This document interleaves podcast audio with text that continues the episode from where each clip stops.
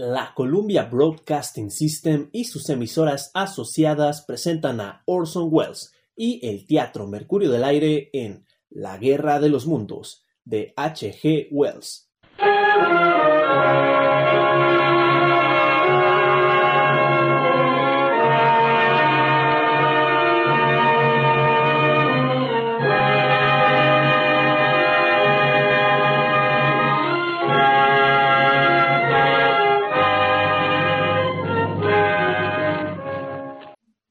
Señoras y señores, a continuación el director del Teatro Mercurio del Aire y protagonista de esta emisión, Orson Welles.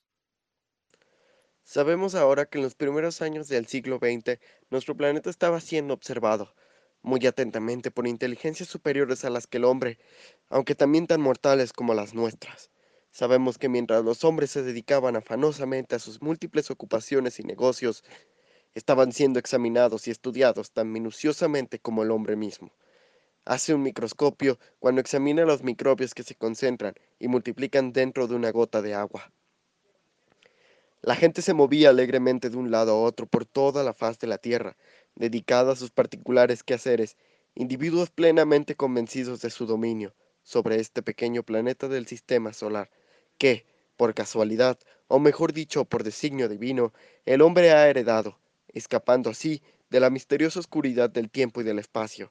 Sin embargo, a través del inmenso universo, mentes que son a nuestras mentes, como a las nuestras lo son a las bestias de la jungla, inteligencias poderosas, frías, carentes de sentimientos, contemplaban con envidia nuestro planeta Tierra, seres que lentamente, pero con mucha seguridad, preparaban un plan contra nosotros.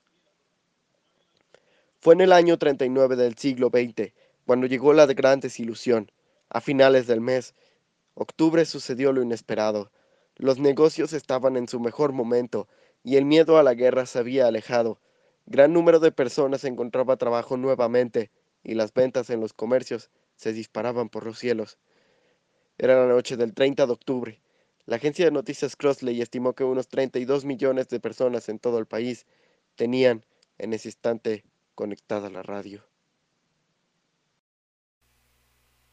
Durante las restantes 24 horas sin cambios aparentes en la temperatura, se anuncia una ligera perturbación atmosférica de origen indeterminado sobre Nueva Escocia, que motivará que una baja presión penetre rápidamente hacia los estados del noroeste, acompañada con posibles lluvias y vientos huracanados. Temperatura máxima 16 grados, mínima de 8 grados. Esta predicción ha sido facilitada por el Departamento Central de Meteorología. Estimados oyentes, nos trasladamos ahora al salón del Hotel Meridian Plaza, en el mismo centro de Nueva York, para que puedan escuchar ustedes la música que esta noche va a interpretar Ramón Raquello y su orquesta.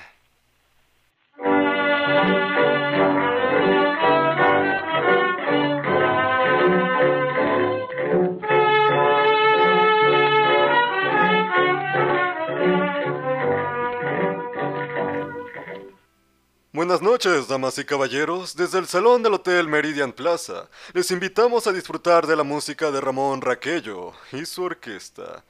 Con un toque de sentimiento español, Ramón Raquello interpreta La comparsita.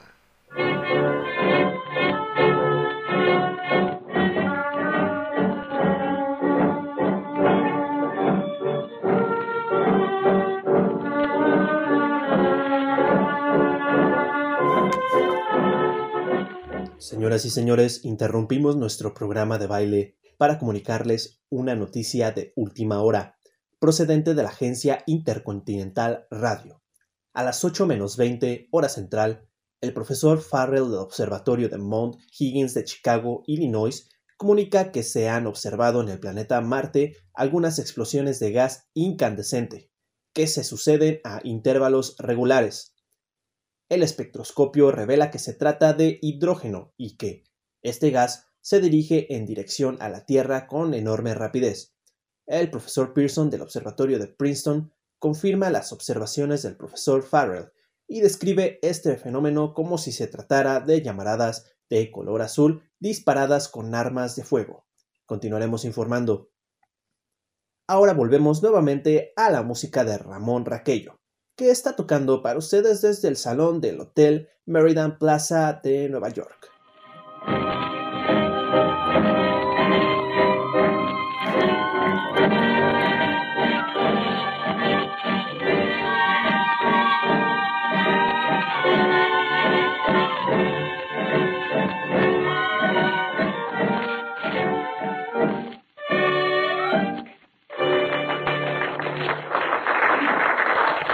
Y ahora, una melodía que nunca pierde popularidad.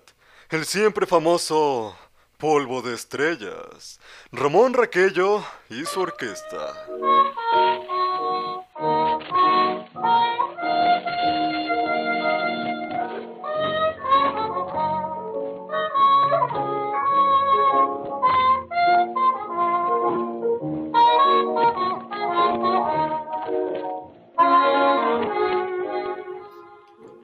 Señoras y señores, continuando con las noticias ofrecidas a ustedes hace unos instantes en nuestro último boletín, les informamos de que el Departamento Meteorológico del Gobierno ha solicitado a los más importantes observatorios de la nación que mantengan su vigilancia sobre cualquier otra perturbación que pudiera ocurrir en el planeta Marte.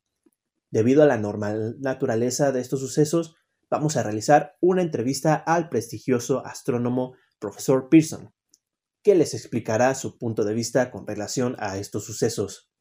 Dentro de unos momentos estaremos en el Observatorio Princeton de Nueva Jersey. Entre tanto, volvemos a la música de Ramón Raquello y su orquesta.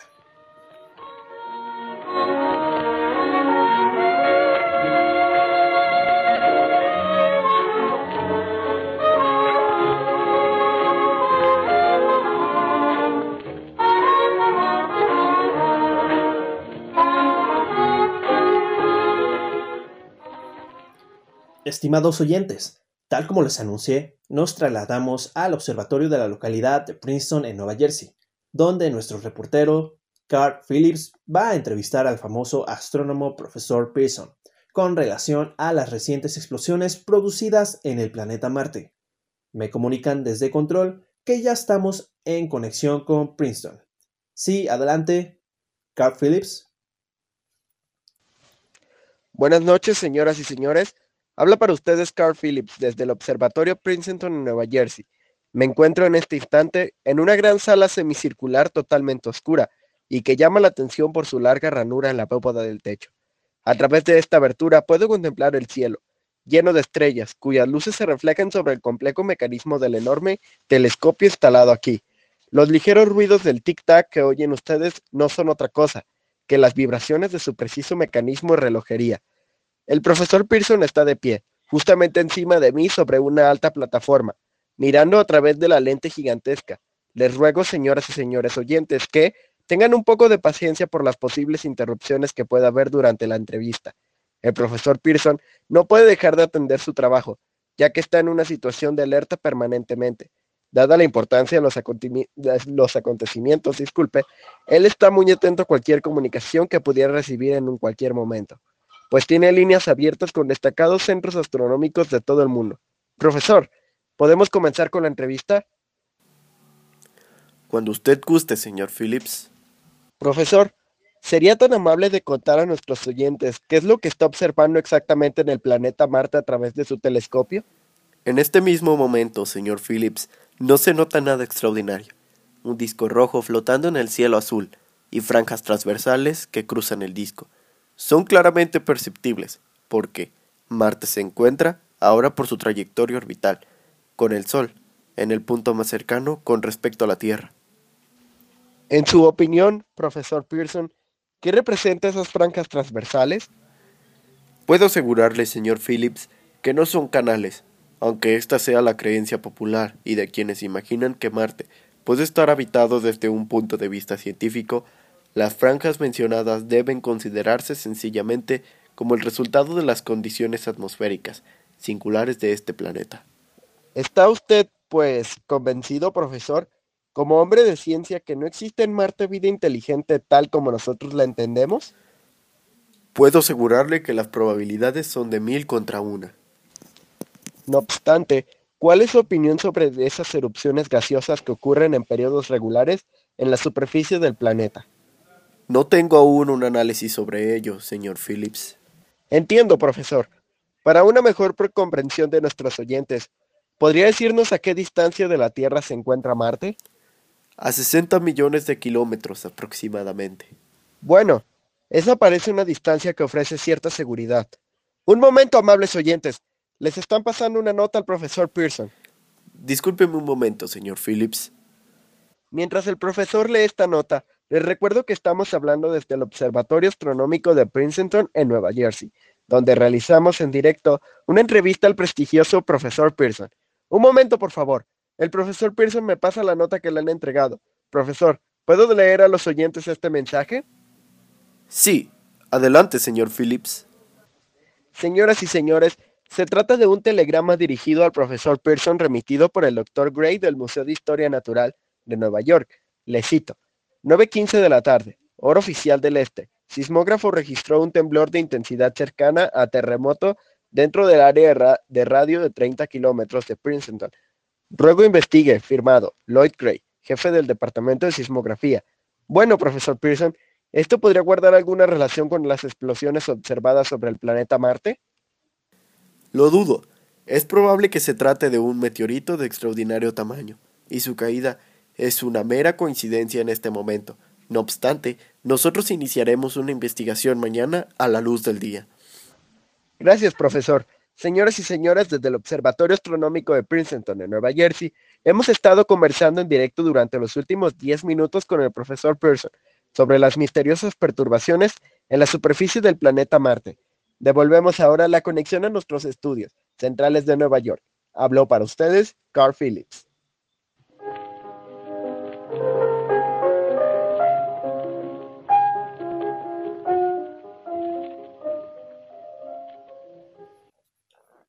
Señoras y señores, nos llega un despacho de la Agencia Intercontinental Radio de Toronto, Canadá.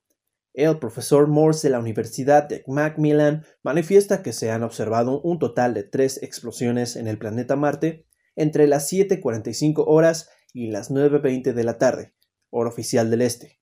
Esto manifiesta los anteriores informes recibidos de los observatorios americanos. En ese instante, nos llega una última hora desde un lugar muy próximo a nosotros, Trenton, Nueva Jersey.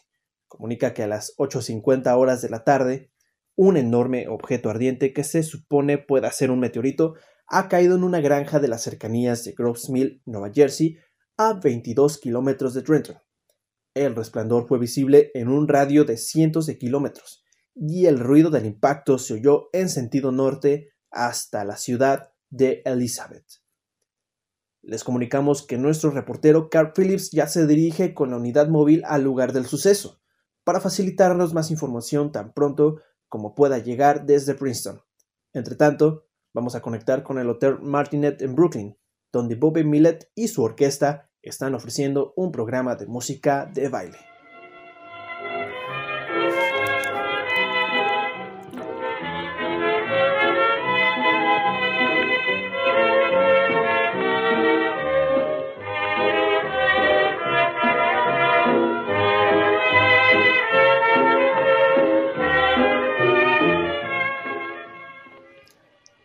Atención, interrumpimos la música porque estamos ya en Groves Mill, Nueva Jersey. Señoras y señores, les habla nuevamente Carl Phillips desde la granja Wilmot en Groves Mill, Nueva Jersey. El profesor Pearson y yo hemos hecho el camino desde Princeton aquí en apenas unos minutos. Bueno, yo no sé por dónde comenzar para darles a ustedes testimonio del extraño escenario que tengo ante mis ojos. Esto parece sacado de los cuentos de las mil y una noches. Acabo de llegar aquí y todavía no he tenido casi oportunidad de echar una mirada por los alrededores. Supongo sí, supongo. Lo que tengo delante de mí medio enterrado es un gran hoyo. Es una cosa que se ha estrellado. Ha debido caer con una fuerza impresionante. El terreno está cubierto por los trozos del árbol con la que he impactado. Lo que yo puedo ver del objeto de no tiene parecido alguno con un meteorito, al menos con ninguno de los que yo he visto en mi vida. Más bien se parece a un enorme cilindro. Tiene un diámetro de... ¿De cuánto diría usted, profesor Pearson? Unos 30 metros. Unos 30 metros. El metal de la cubierta es como... Bueno, Tampoco he visto nada parecido a esto en toda mi vida. Su color es algo así como blanco amarillento. Algunos curiosos están empujando para acercarse a pesar de los esfuerzos de la policía, que tienen acordonada la zona. La gente se está colocando precisamente delante de mí. No me dejan ver. ¿Quisieran ustedes hacer algo a favor de echarse a un lado? Hagan el favor. Gente, ayúdenme. Échense a un lado. Apártense. Solo puede pasar la prensa. Mientras la policía empuja a la multitud, nosotros tenemos aquí al propietario de la granja, el señor Wilmot. Estoy seguro que tendrá algunas cosas interesantes que añadir a lo que estamos contando. Señor Wilmot, ¿sería tan amable de contar a nuestros radioyentes lo que usted vio cuando cayó el extraño objeto justamente en la parte posterior de su casa? Por favor, acérquese un poco más. Señores y señores, les va a hablar con ustedes el señor Wilmot. Pues yo estaba oyendo la radio. Venga, aquí más cerca. Sí, perdón. ¿Qué dice? Más cerca y hable más alto, por favor.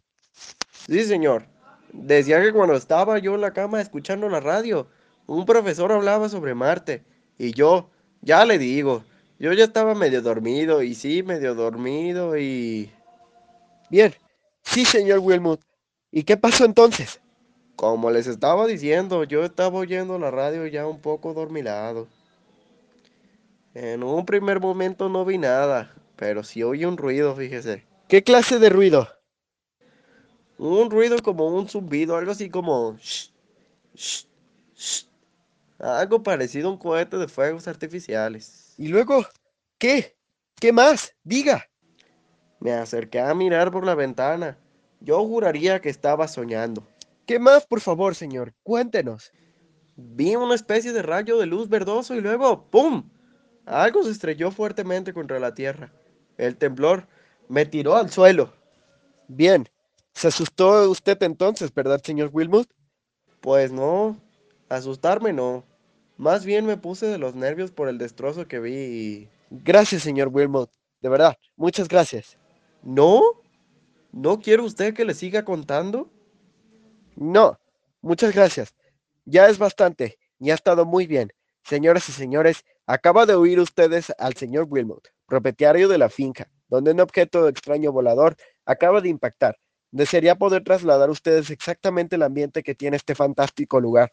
Hay cientos de coches que se encuentran estacionados en un terreno próximo a nosotros. La policía trata de contener la avalancha de vehículos que desde la carretera se dirigen hacia esta granja, pero nada pueden hacer. Ahora mismo están rompiendo el cordón policial a uno del otro lado. Los faros de los, de los coches, disculpe, proyectan una intensa luz sobre el gran agujero donde el objeto se encuentra medio enterrado.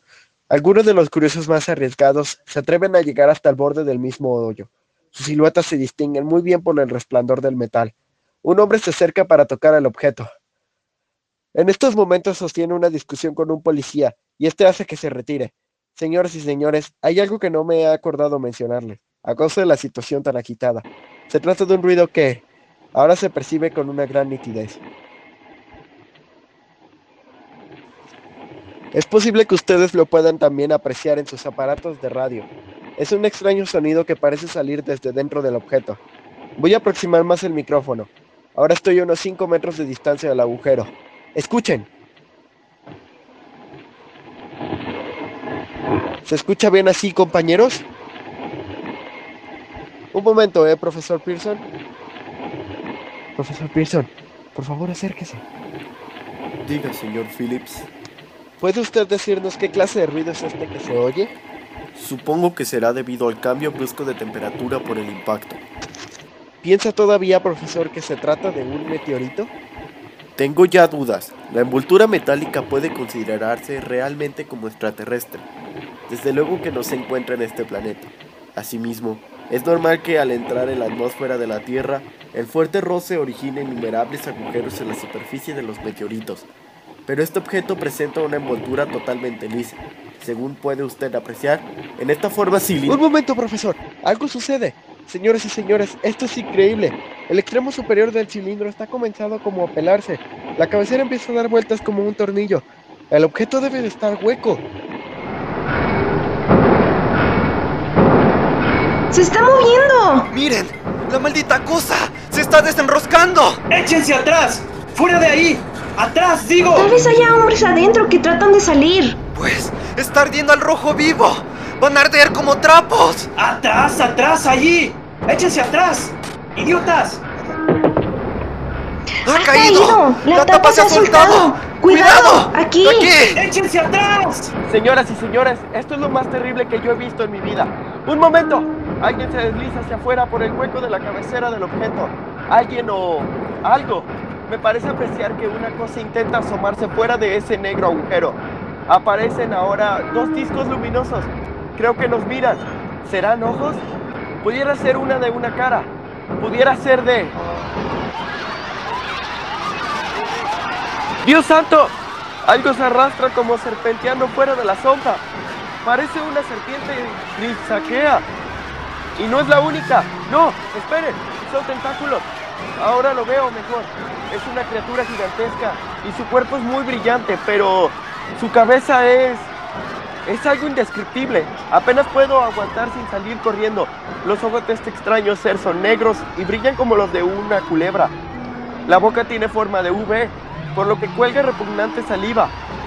Este monstruo tiene dificultad para moverse y parece que su enorme peso lo aplasta, o tal vez sea la fuerza de nuestra gravedad. ¡Atención! Ahora el bicho se está levantando. La gente se echa hacia atrás. Esta es la más increíble experiencia que apenas puedo encontrar palabras. Al mismo tiempo que les hablo, me estoy moviendo, tirando de largo cable del micrófono de mano. Disculpe, hay que hacer un alto la conexión, porque la policía nos está apartando. Voy a una posición más segura. Por favor, mantengan la sintonía. Atención, compañeros. Les pido que no se vayan.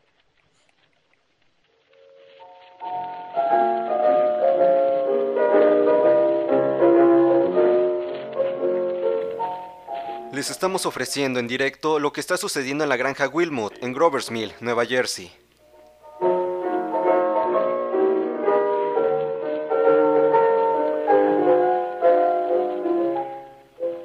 Regresamos de nuevo a Grovers Mill con nuestro reportero Carl Phillips. Adelante, compañero. Señoras y señores, ¿se me oye? Repito. Señoras y señores, aquí estoy nuevamente detrás de un muro de piedra junto al jardín del señor Wilmot. Desde aquí puedo abarcar completamente todo el escenario de lo que está ocurriendo en Grover Smith. Voy a seguir ofreciéndoles todos los detalles, mientras pueda ver lo que pasa y no se corte la conexión. Ha llegado más policías, cerca de 30 agentes están rodeando el gran hoyo producido por el extraño objeto. Ahora ya no es necesario retirar a la gente, pues el miedo hace que todos guarden una distancia prudencial.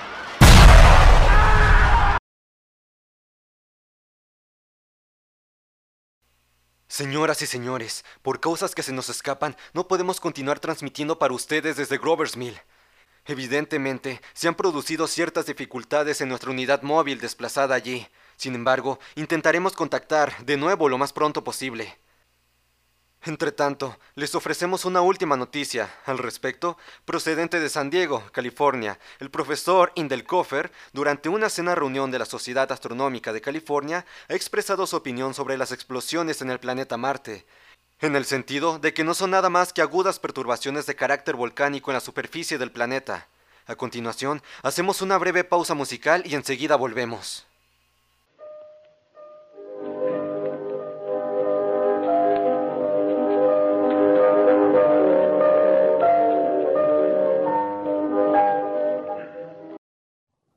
Señoras y señores, en este momento nos llega un mensaje a través de una llamada telefónica desde Groves Mills.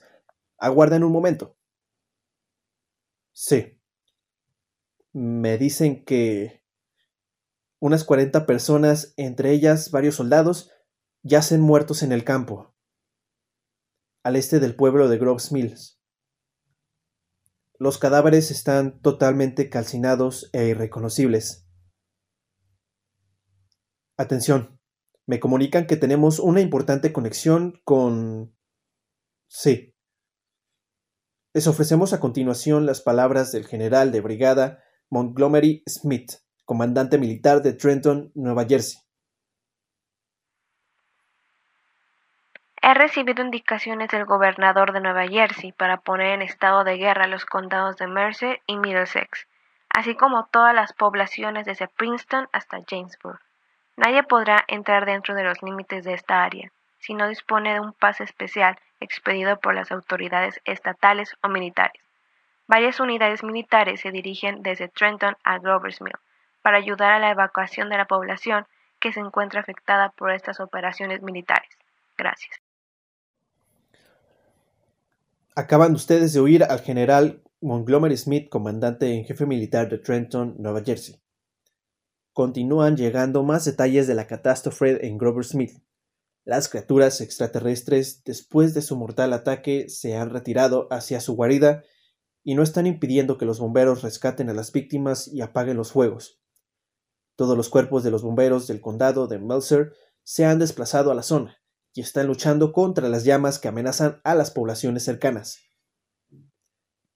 Estimados oyentes, hasta ahora no nos ha sido posible restablecer la conexión con nuestra unidad móvil destacada en Grover's Mill. Estamos en la espera de volver a transmitir desde allí dentro de muy poco. Entre tanto, les ofrecemos una... ¿Eh? Sí, un momento, por favor. Estimados oyentes, acaban de comunicarme que se ha establecido contacto con uno de los testigos presenciales de la tragedia.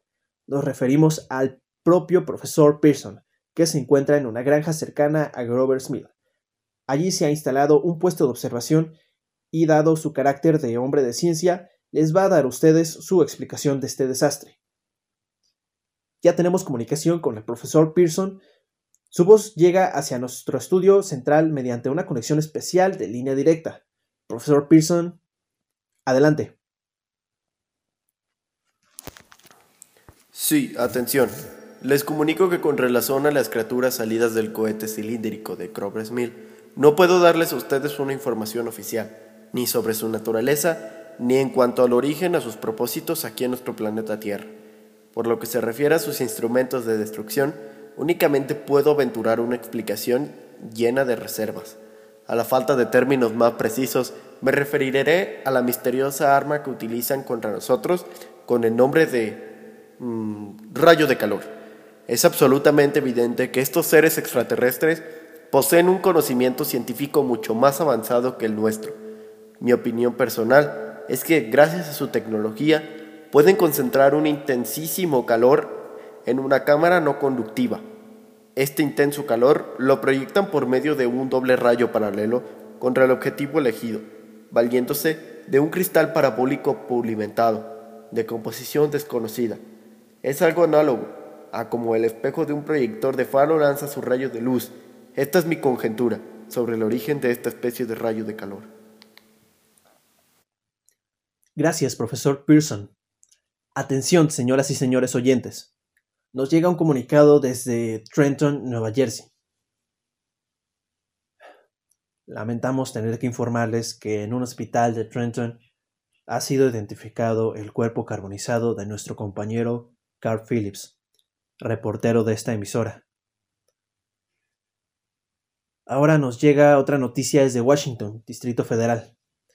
La oficina del director de la Cruz Roja Nacional informa que 10 unidades de la Cruz Roja han sido enviadas al cuartel militar ubicado en las afueras de Grover's Mill, Nueva Jersey. Otro comunicado de la policía del estado de Princeton nos dice que los fuegos de Grover's Mill y los alrededores han sido sofocados por los bomberos. Los observadores informan de que todo está tranquilo en estos momentos y en el gran hoyo de los extraterrestres y que no hay señal de vida alguna en el morro del cilindro.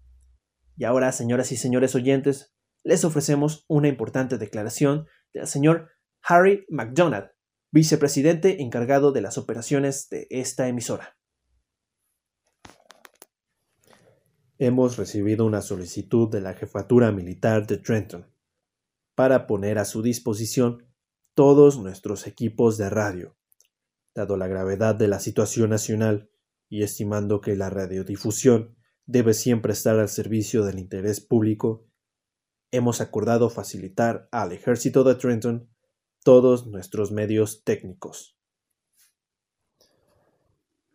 Señoras y señores oyentes, Me comunican que tenemos establecida conexión con el puesto del mando militar de campaña establecido en las cercanías de Grover's Mill, Nueva Jersey. Adelante. Les habla el capitán Lansing, de la Brigada de Transmisiones Militares de la Guardia Nacional, destinado en el campo de operaciones de la localidad de Grover's Mill. La situación causada por la presencia de ciertos seres invasores de naturaleza todavía no identificada están ahora mismo bajo completo control. El extraño objeto cilíndrico localizado en un hoyo se encuentra debajo de nuestra posición y está ahora mismo rodeado por ocho batallones de infantería suficientemente armados con rifles y ametralladoras, y sin la necesidad de artillería pesada. La alarma social surgida es en un principio por ahora injustificada. Estas cosas, sea lo que sean, no se atreverán a sacar sus cabezas por el borde de su guarida. Con la luz de los focos instalados aquí, puedo ver perfectamente el lugar donde se esconden. A pesar de las mortíferas armas de que se ha dicho disponen estas criaturas, no podrán soportar el fuerte disparo de nuestras ametralladoras. Tengo la seguridad de que todo esto no representa otra cosa más que otra simple experiencia militar para nuestras tropas. Puedo notar desde aquí los uniformes de color khaki de nuestros soldados que cruzan por delante y detrás de los focos. Esto tiene todo el aspecto de una batalla real. En los bosques que limitan al río Millstone aparecen pequeñas nubes de humo que seguramente provienen de las hogueras de los acampados allí. Es probable que pronto comience nuestra acción militar. Veo ahora que una de las compañías se despliega por el flanco izquierdo. Nuestro atacante es ya inminente y... Un momento, por favor. Advierto algo en el morro del cilindro. No, perdone, no es más que una sombra. En este momento las tropas ya están muy cerca de la granja de Wilmot Siete mil soldados se aproximan bajo el... Esperen un momento. No, no es una sombra. Es algo que se mueve, de, de metal sólido. Una especie de coraza que se alza por parte exterior del cilindro. Se, se está haciendo cada vez más alto. Atención. Está alzándose sobre sus pies. En realidad, levantándose sobre unas especie de largas patas metálicas. En estos momentos está alcanzando una altura por encima de los árboles. Los proyectores lo enfocan. ¡Esperen! Señoras y señores, tengo el deber de comunicarles algo sumamente importante, de las observaciones de tipo científico, así como de nuestros propios datos recabados. No hay duda alguna, aunque esto pueda parecer inverosímil, que los extraños seres que han ocupado esta noche los campos y poblaciones de Jersey son la vanguardia de un ejército invasor alienígena procedente del planeta Marte. La batalla que ha tenido lugar en Grover's Mill ha ocasionado una de las más desastrosas derrotas jamás sufridas por un ejército en los tiempos modernos.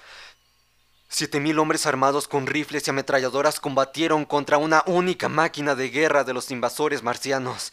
Solamente 120 hombres se han podido salvar. El resto ya se muerto en los campos de batalla, entre las poblaciones de Groversmill y Plainsboro.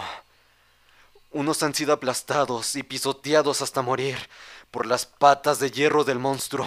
Otros murieron carbonizados a causa del mortífero rayo de calor marciano. El monstruo controla, en la actualidad, el centro de Nueva Jersey y ha dejado dividido al estado en dos partes. Están cortadas las líneas de comunicación de Pensilvania al Océano Atlántico, las vías de ferrocarril están destrozadas y no hay servicio ferroviario entre Nueva York y Filadelfia, a excepción de algunos trenes entre Allentown y Phoenixville. Las carreteras hacia el norte, sur y oeste se encuentran abarrotadas de gente que huye aterrorizada. La policía y el ejército de reserva son incapaces de controlar la frenética huida. Mañana, esta gente que huye habrá entrado en oleadas a Filadelfia, Camden y Trenton y provocarán un gran colapso en dichas ciudades. En estos momentos se ha decretado la ley marcial en Nueva Jersey y en la parte oeste de Pensilvania. Estimados oyentes, nos trasladamos en este instante a Washington para que escuchen un importante comunicado que podría decretar el estado de emergencia nacional. Atención, habla el secretario de Interior de la Nación. Ciudadanos de esta nación, no trataré de ocultar la gravedad de la situación por la que atraviesa este país, ni la constante preocupación del gobierno en proteger las vidas y propiedades de la población. Sin embargo, deseo inculcar en ustedes, ciudadanos de a pie y funcionarios públicos, a todos en general, la urgente necesidad de conservar la calma y de contribuir a ella con nuestros recursos. Afortunadamente, este peligroso enemigo se encuentra todavía dentro de un área relativamente reducida y podemos tener la firme confianza de que nuestras fuerzas militares tendrán la potencia suficiente para contenerlo allí. Entre tanto, puesta nuestra fe en Dios, debemos proseguir todos y cada uno de nosotros en el cumplimiento de nuestros deberes, de modo que podamos ofrecer a este adversario destructor el frente sólido de una nación unida, valiente y dedicada a la preservación de la supremacía humana sobre la Tierra. Gracias. Acaban de oír ustedes, desde Washington, al secretario del Interior, que ha anunciado el estado de emergencia nacional. Son numerosísimos los despachos de agencia que nos llegan a cada instante y se van amontonando aquí, en nuestro estudio. Nos informan ahora que la parte central de Nueva Jersey está incomunicada por radio a causa de los efectos del rayo de calor de las criaturas extraterrestres sobre las líneas de alto voltaje y los equipos eléctricos. Aquí tenemos otro despacho de agencia transmitido desde Nueva York. Se reciben telegramas de instituciones científicas inglesas, francesas, alemanas que ofrecen su colaboración. Los astrónomos informan de que se producen continuas explosiones de gases a intervalos regulares sobre el planeta Marte. La mayoría de nuestros comunicantes opina que el enemigo trata de enviar refuerzos de nuevos cohetes con máquinas de guerra. Se han hecho tentativas para localizar al profesor Pearson en Princeton, que ha estado observando a los marcianos desde muy cerca. Se teme que haya podido morir en la reciente batalla. Despacho ahora desde Langanfield, Virginia. Aviones de reconocimiento informan que tres máquinas marcianas, visibles por encima de las copas de los árboles, avanzan hacia el norte en dirección a Somerville, mientras que la población huye por delante de ellos. Parece ser que los marcianos no están haciendo uso de su arma por rayos. Los invasores están avanzando a gran velocidad, eligiendo bien los caminos. Por el momento, no están destruyendo las ciudades ni pueblos, solo se preocupan por derribar las líneas de alta tensión, los puentes y vías de ferrocarril. Aparentemente, su estrategia consiste en acabar con toda resistencia, cortar las comunicaciones y desorganizar la sociedad humana. Aquí tenemos una nueva noticia que nos llega desde Baskin Ridge, Nueva Jersey. Unos cazadores se han encontrado con un segundo cilindro, semejante al primero, incrustado en la gran zona pantanosa situada a 20 kilómetros al sur de Morristown. Piezas de artillería del ejército se dirigen a Newark para destruir a la segunda unidad invasora, antes de que el cilindro pueda abrirse y salir su máquina de guerra. En estos momentos están tomando posiciones en las colinas de las montañas Watchung. Oigan otro despacho de agencia remitido desde Langanfield, Virginia. Los aviones de reconocimiento informan que las máquinas enemigas, en número de tres, aumentan su velocidad hacia el norte, derribando casas y árboles, y manifiestan una evidente prisa en establecer contacto con sus aliados, caídas al sur de Morristown.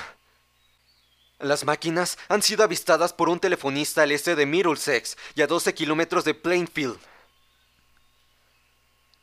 Aquí hay otra noticia de Winstonfield, Long Island. Una escuadrilla de bomberos, con explosiones pesadas, vuela hacia el norte en persecución del enemigo. Aviones de caza hacen las veces de patrulleros. Están avistando al enemigo que marcha rápidamente. Un momento, por favor. Estimados oyentes, nos comunican que tenemos preparada una conexión con una de nuestras unidades de radio, que están instaladas en las mismas líneas de artillería, situadas en los pueblos que se defienden del enemigo. Conectamos, en primer lugar, con la batería del vigésimo primer Regimiento de Artillería, situada en las montañas Watchung. Alcance 32 metros. ¡32 metros! ¡Listo! Proyección 39 grados. 39 grados. ¡Listo! ¡Fuego! Corregir. 128 metros a la derecha. Desviación 31 metros. 31 metros. ¡Listo! Proyección 37 grados. 37 grados. ¡Listo! ¡Fuego! Blanco. Hemos hecho blanco, señor. Hemos dado a una de esas máquinas marcianas. Se han parado. Las criaturas están tratando de repararlo. Vamos de nuevo antes de que lo consigan. Variación a 30 metros. 30 metros. Listo. Proyección 27 grados. 27 grados. Listo. ¡Fuego! No puedo ver el impacto del proyectil, señor. Hay una gran nube de humo. ¿De qué clase? Humo negro, señor. Se acerca hacia aquí. Viene muy pegado al suelo y avanza rápidamente. Póngase todas las caretas antigas. ¡Listos para disparar! Variación de proyección a 24 metros. 24 metros. ¡Listo! Inclinación 26 grados. 26 grados. ¡Listo! ¡Fuego!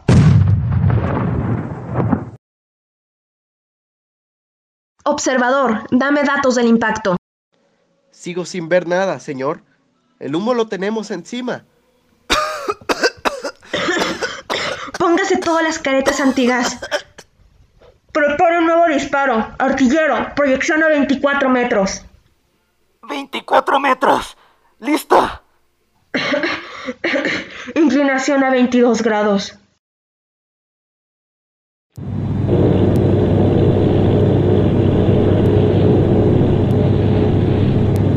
Aquí el bombardero V-843, procedente de Bayonne, Nueva Jersey. Al mando el teniente Bob, con ocho bombarderos, en vuelo informando al comandante Fairfax en Langenfield. Atención, habla el teniente Bob al comandante Fairfax de Langenfield. Las máquinas trípode enemigas están ahora a nuestra vista y han sido reforzadas con otras tres máquinas más procedentes del cilindro de Morristown. Son seis en total. Una de las máquinas enemigas está dañada parcialmente. Causa probable haber sido alcanzada por un cañón del ejército en las montañas Watchung. Los cañones de nuestra artillería están ahora silenciosos. Una especie de nube muy oscura y densa de naturaleza desconocida se extiende a ras del suelo por toda la zona. Pero no hay señales del rayo de calor alienígena. El enemigo se está dirigiendo al este, cruzando el río Passaic hacia los pantanos de Jersey. Vemos como otra máquina avanza hacia el horizonte en dirección a Pulaski. El objetivo, atención, parece evidente, la ciudad de Nueva York. Observamos cómo los invasores están derribando una central eléctrica de alto voltaje. Las máquinas extraterrestres se concentran ahora. Es el momento adecuado para proceder a nuestro ataque. Atención, hacemos ahora un giro con nuestros aviones y nos disponemos a lanzarnos sobre el enemigo. Estamos a mil metros por encima de la primera máquina. A 800 metros. A 600. A 400. A 200. Ahora, cuidado. Un brazo gigantesco se levanta.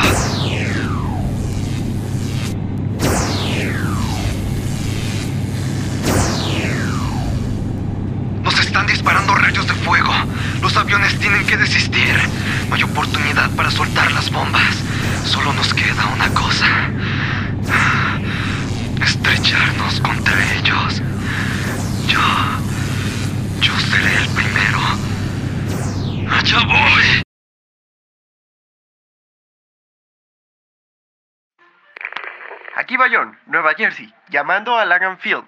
Aquí Bayonne, Nueva Jersey, llamando a Langenfield. Adelante, por favor. Adelante, por favor. Aquí Langenfield. Cambio. Ocho bombarderos del ejército han entrado en combate con las máquinas trípode del enemigo sobre las llanuras de Jersey.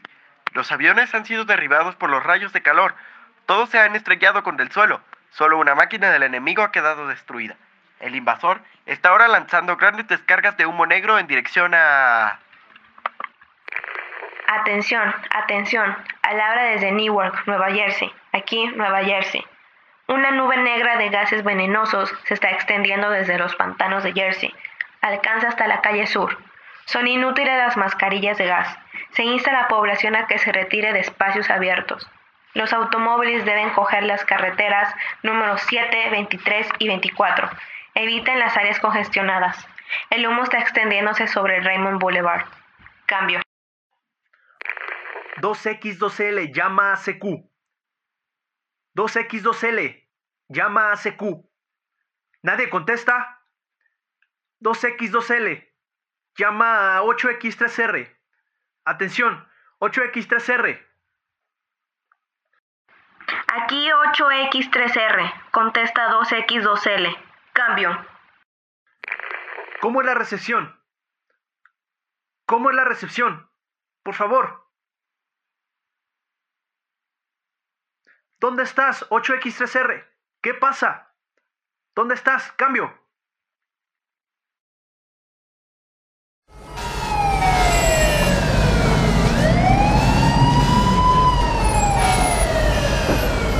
Les hablo desde la del edificio de nuestra emisora en Nueva York. Las campanas que oyen ustedes son para avisar a la población que debe evacuar la ciudad antes de la llegada de los marcianos. En las últimas horas, unas 3 millones de personas aproximadamente ya han salido a las carreteras dirección norte por la avenida del río Hutchison, ya que todavía permanece abierta al tráfico rodado. Por favor, se recomienda que eviten los puentes que llegan a Long Island, pues se encuentran absolutamente colapsados. Todas las comunicaciones con la costa de Nueva Jersey han quedado cortadas hace 10 minutos. No quedan más defensas. Nuestro ejército ha sido aniquilado. La artillería, la aviación, todo ha sido destruido por los invasores. Esta puede ser nuestra última misión. Nosotros aguantaremos aquí hasta el final. Debajo de nosotros, en la catedral, hay gente rezando oraciones. Ahora, estimados oyentes, lanzo mi mirada a la parte baja del puerto. Veo toda clase de barcos, llenos de gente que ha decidido huir por mar. Los primeros barcos ya salen del muelle. Oigo ahora sus sirenas. Escuchen.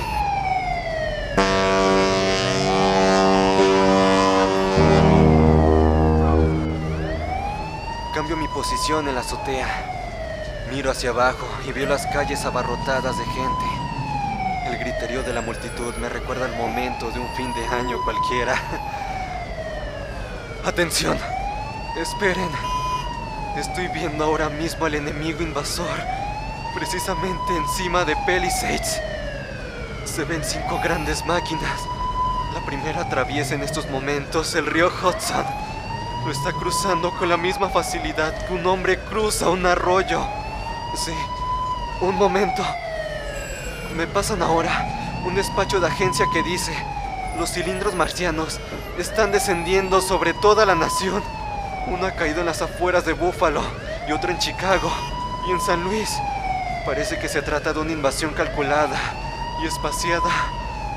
Ahora mismo, desde aquí, yo estoy viendo a la primera máquina que llega a esta orilla. Se ha quedado parada, y mirando la ciudad.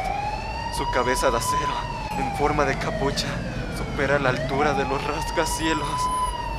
Parece que aguarda la llegada de las otras máquinas.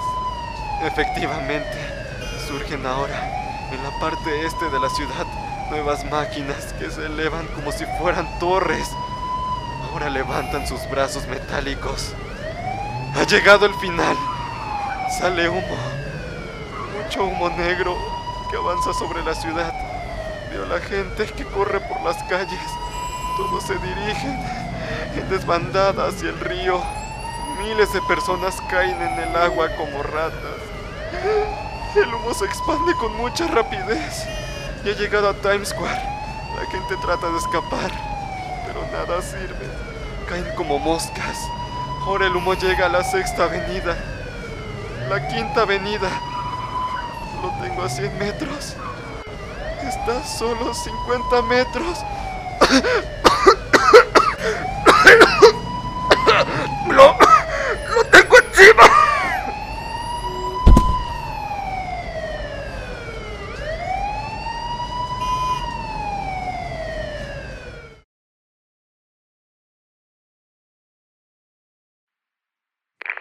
¡2X2L llama a CQ! ¡2X2L llama a CQ! 2X2L llama a CQ. Nueva York. ¿No hay nadie la escucha? ¿No queda nadie? 2X2L.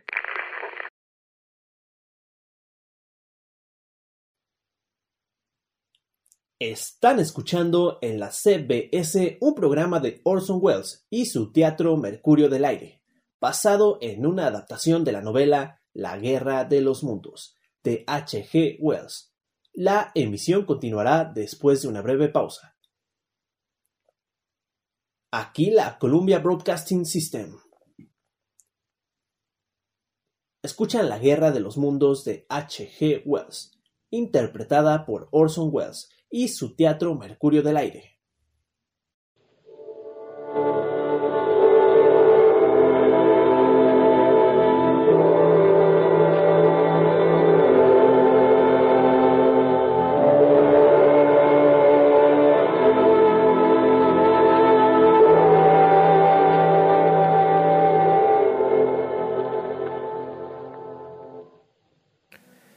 Mientras escribo estas notas sobre papel, me siento obsesionado por la idea de que tal vez yo soy el último ser humano que queda ahora en la Tierra.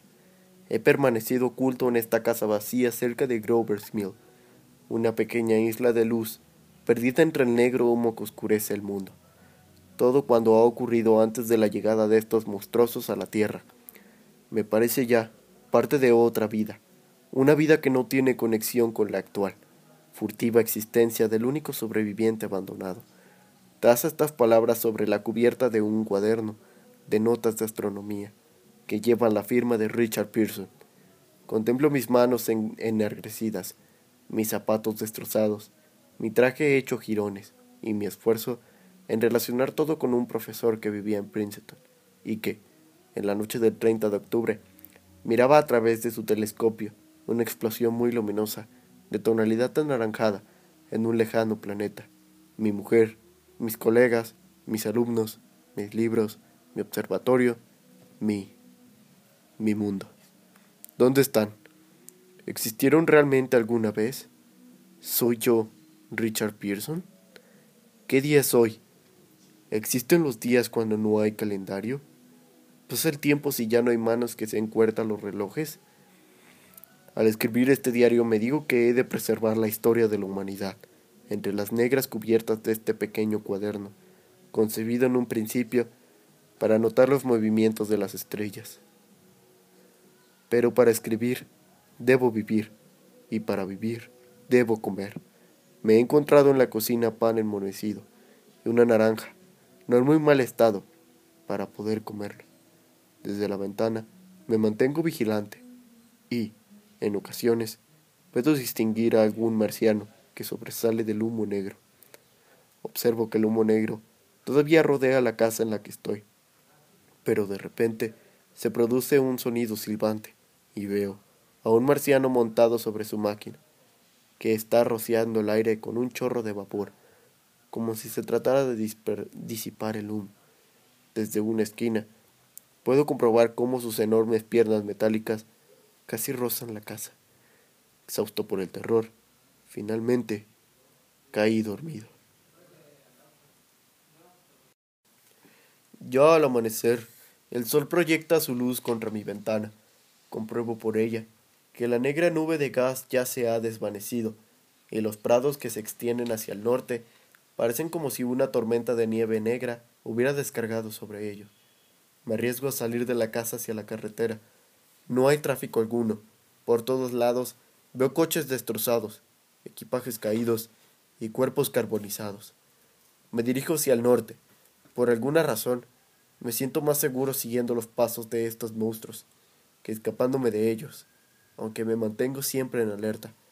Ya he visto cómo se alimentan los marcianos, y en caso de que alguna de estas máquinas apareciese por encima de los árboles, me tiraría al suelo y escondería.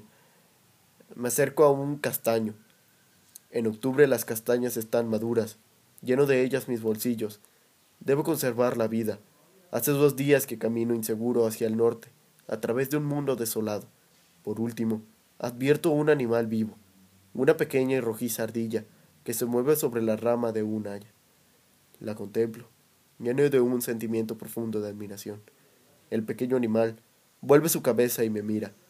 Creo que en este momento el animalito y yo compartimos la misma emoción, la alegría de encontrar a otro ser que vive, que vive también. Sigo hasta el norte. Encuentro unas vacas muertas en un campo de nauseabundo. Más allá, destacan las ruinas calcinadas de una lechería. La torre de un silo permanece en pie, como un guardián sobre la llanura destrozada, como un faro desierto junto al mar, montando sobre la tochedumbre del silo. Se yergue el gallo de la veleta. La flecha señala hacia el norte. Ya, al día siguiente, por fin llego a una ciudad. Noto que su aspecto me resulta familiar. Sin embargo, sus edificios aparecen extrañamente recordados, aplastados, como si un gigante hubiera cortado en rebanadas y de un descomunal manotazo sus más altas torres. Luego, hasta las afueras de Newark, he encontrado la ciudad, abatida, aunque sin destruir del todo, quizás por algún capricho de los marcianos en su rápido avance. Repentinamente, experimento la rara sensación de que estoy siendo vigilado Advierto entonces algo que se agazapa de un portal. Me dirijo hacia allí y enseguida ese algo se levanta y se me aparece la figura de un hombre. Es un hombre armado con un gran cuchillo. ¡Alto! ¿De dónde viene usted? Vengo de muchos sitios. Hace ya tiempo desde Princeton. ¿Princeton? Eso eso está cerca de Grover's Mill, ¿no? Sí. Grover's Mill. Allí no hay alimentos. Esta es mi tierra. Toda esta parte final de la ciudad, hacia abajo, hasta el río, solo hay alimentos para uno.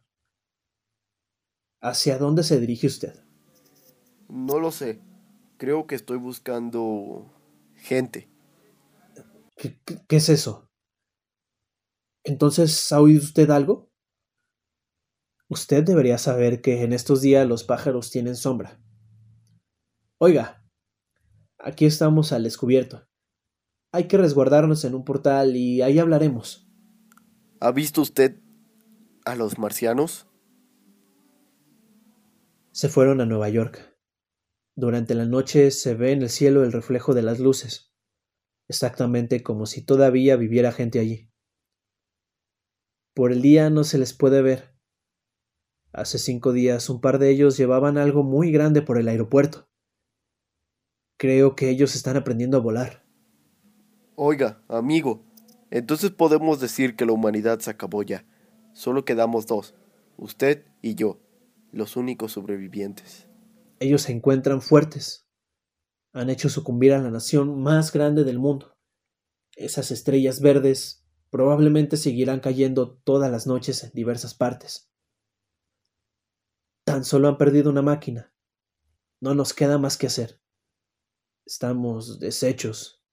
Estamos liquidados. ¿Dónde estuvo usted? Usted lleva uniforme. Sí, es lo único que me queda. Yo estaba en el ejército, en la Guardia Nacional. Bueno, va.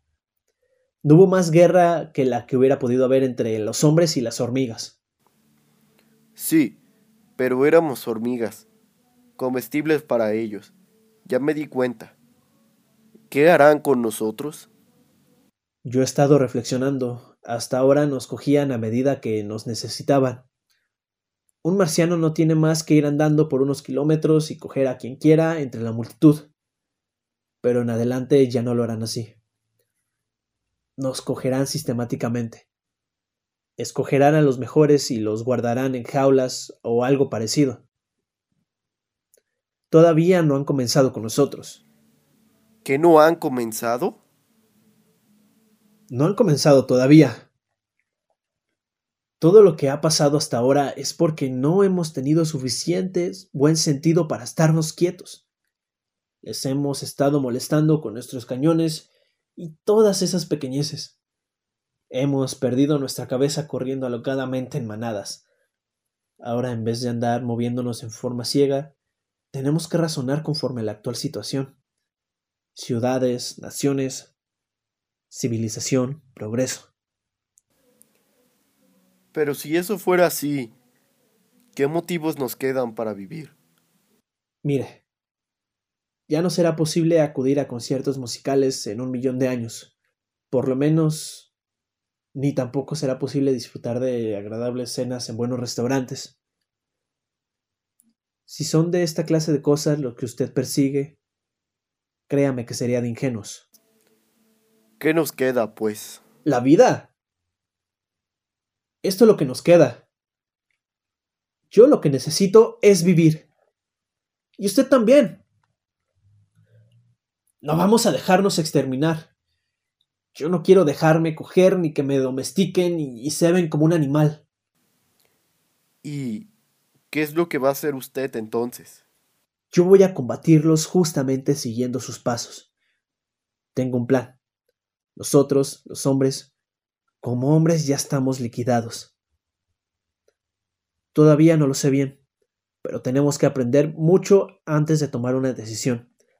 Y tenemos primero que vivir y seguir libres hasta que podamos saber cómo vencerlos. Ya vi usted. Yo lo he meditado bien. Dígame, dígame, realmente todo lo que piensa hacer. Bueno, no todos nosotros tenemos la fuerza bruta de un animal, y así es como debe ser. Por eso yo le vigilaba a usted. Todos esos oficinistas y obreros que vivían en estas casas no hubieran valido. No tienen coraje para eso. No servirían más que para ir de casa al trabajo y de trabajo a casa. He visto centenares de ellos corriendo como animales para llegar a tiempo al trabajo, viajando como sardinas en lata, y luego corriendo también por la noche como para no llegar tarde a la cena todos preocupados por tener un seguro de vida, contratos en caso de accidentes. Luego los domingos los pasaban aburridos pensando en su porvenir. Los marcianos serán para ellos un buen golpe de suerte. Tendrán bonitas jaulas, buena comida y ninguna preocupación. Después de una semana de andar errantes por los campos con el estómago vacío, darán la vuelta y se sentirán a gusto cuando los marcianos los cojan. Usted parece que ha pensado en todo, ¿no es así? Sí. Pero aún hay algo más. Estos marcianos cogerán a algunos de ellos como animales domésticos y les enseñarán a hacer algunos trucos. ¿Quién sabe? Tendremos que lamentar cuando un niño que ha sido domesticado sea luego sacrificado de mayor. Y no hay que descartar que se entrene a personas para casar a otras personas. No, eso es imposible. Ningún ser humano. Sí, claro que lo harían. Hay muchos hombres que harían esto con mucho gusto. Si uno de ellos viniera por mí. Entre tanto, usted y yo, y otros como nosotros, ¿dónde vamos a vivir cuando los marcianos sean totalmente dueños de la Tierra? También me he preocupado de eso. Viviremos bajo tierra. Me he acordado de las alcantarillas. Bajo Nueva York se extienden muchos kilómetros de alcantarillado. Los principales son bastante grandes para cualquiera. Además, hay en el subsuelo bodegas, bóvedas, almacenes subterráneos, túneles de los ferrocarriles y del metro. ¿Me empieza ya a comprender usted? Será necesario reunir un grupo de hombres fuertes. Nada de gente débil. Los inútiles fuera. ¿Y quiere que yo vaya allí con usted? No. No discutiremos por eso. Siga. Y tendremos que buscarnos lugares bien seguros donde permanecer ocultos, ¿sabe? Y deberemos conseguir todos los libros que podamos, libros científicos, ¿se entiende? Allí es donde los hombres como usted acostumbran a ir, ¿no es así? Entraremos pues en los museos y esperemos a los marcianos. Puede que no tengamos que aprender durante mucho antes de que... Imagínese nada más que esto. Cuatro o cinco de sus máquinas de guerra que de repente echan a andar lanzando rayos de calor a derecha e izquierda sin ningún marciano dentro. Sin ningún marciano dentro. ¿Me comprende? Serían hombres que han aprendido lo mismo que ellos. Podría suceder esto, incluso en nuestro tiempo. ¿Sí? Imagínese lo que sería poseer uno de esos aparatos con su rayo de calor. Lo lanzaríamos contra los marcianos. Lo lanzaríamos también contra los hombres. Pondríamos a todos de rodillas ante nosotros. Usted y yo y unos pocos más seríamos los dueños del mundo. Ya, ya lo veo. Oiga, ¿qué le pasa? ¿A dónde va usted ahora? A un sitio distinto de su mundo. Adiós, amigo.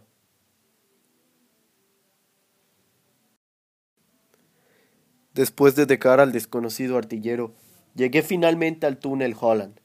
Entré por este silencioso camino subterráneo, ansioso por conocer la suerte de esta gran ciudad situada al otro lado del río Hudson. Con gran precaución, salí del túnel y me dirigí por el Canal Street. Llegué a la calle 14 y, allí, volví a encontrar el polvo negro y algunos cuerpos. Capté también, a través de las verjas de los sótanos de algunas casas, un nauseabundo olor que nada bueno presagiaba. Seguí errante atravesando las calles 30 y 40 y me paré, solitario, en Times Square. Me fijé en un perro escaluido que corría por la calle 16, con un pedazo de carne oscura entre sus dientes y a un montón de chuchos hambrientos siguiéndole. El perro de un gran amplio rodeo en torno a mí, como si temiera que yo fuese un adversario recién llegado. Continué mi camino marchando Broadway, arriba, en pos de las huellas de este polvo extraño.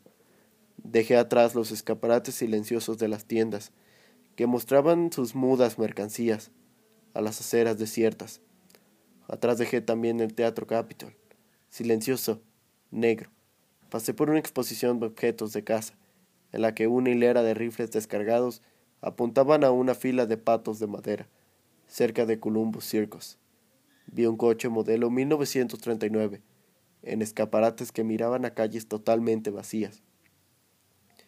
Desde la terraza del último piso del edificio de la compañía General Motors, me fijé en una bandada de negros pájaros que daban vueltas en el cielo.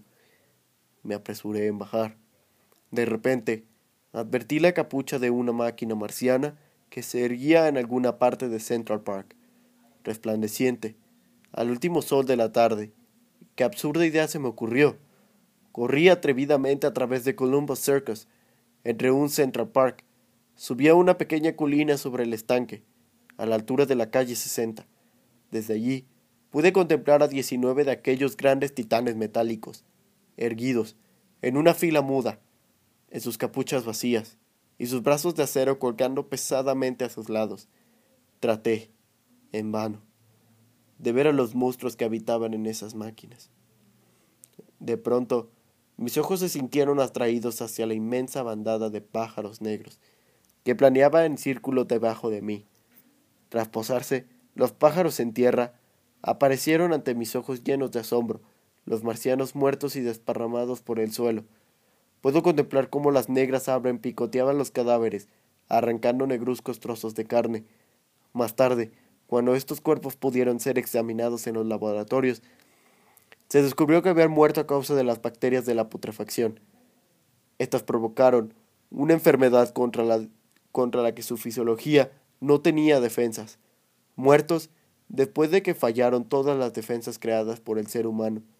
Muertos, en definitiva, por la más humilde criatura de Dios, en su sabiduría, había puesto en la tierra.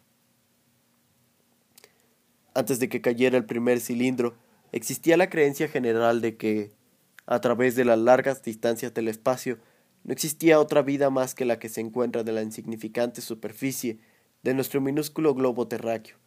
Pero, ahora miramos más allá, admirable, aunque borrosa, es la visión que yo he fabricado en mi mente sobre una vida que poco a poco será esparciendo desde la minúscula semilla del sistema solar hacia las inimidas extensiones del espacio sideral. Para esto, es un sueño remotísimo. Puede ser que la destrucción de los marcianos sea totalmente algo temporal.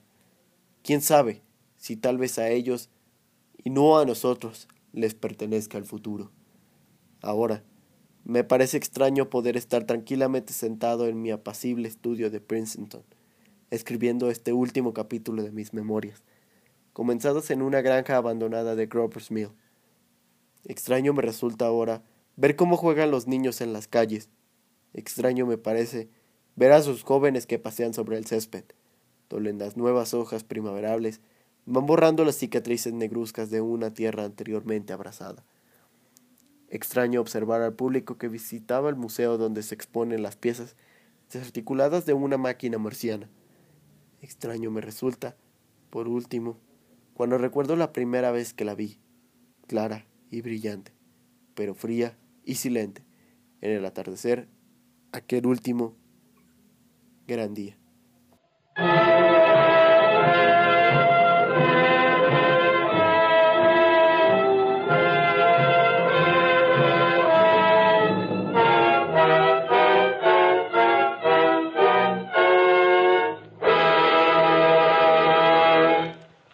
Señoras y señores, les habla Orson Welles. Fuera yo del personaje que he estado interpretando, les tengo que asegurar que la Guerra de los Mundos no ha tenido más intención que la de celebrar una simple fiesta. En su versión para la radio, el Teatro Mercurio también se disfrazó con una sábana y saltó desde los arbustos para asustar diciendo, ¡Uh! Si empezáramos, de, si empezáramos de nuevo, hubiéramos tardado todo un día en llenar de jabón sus ventanas o arrancar las puertas de sus jardines. Por tanto, preferimos mejor hacer otra cosa. Hemos aniquilado al mundo ante sus propios oídos y destruido totalmente las CBS. Espero que se sientan aliviados al saber que realmente no iba en serio y que ambas instituciones siguen abiertas para el público y siguen con sus negocios. Así que adiós a todos y por favor recuerden, al menos hasta mañana, la terrorífica lección que aprendieron esta noche. El invasor con cabeza de globo brillante y sonriente, que se encuentra en el salón de sus casas, no es otra cosa que un aventante con una calabaza hueca. Y si acaso el timbre de la puerta suena y al abrir no ver a nadie, no será un marciano, sino que es Halloween.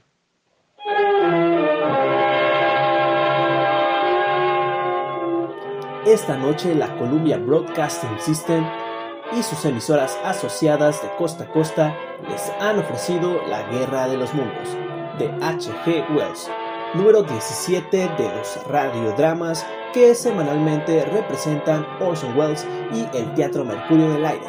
La próxima semana les ofreceremos una dramatización de tres famosas cortas obras.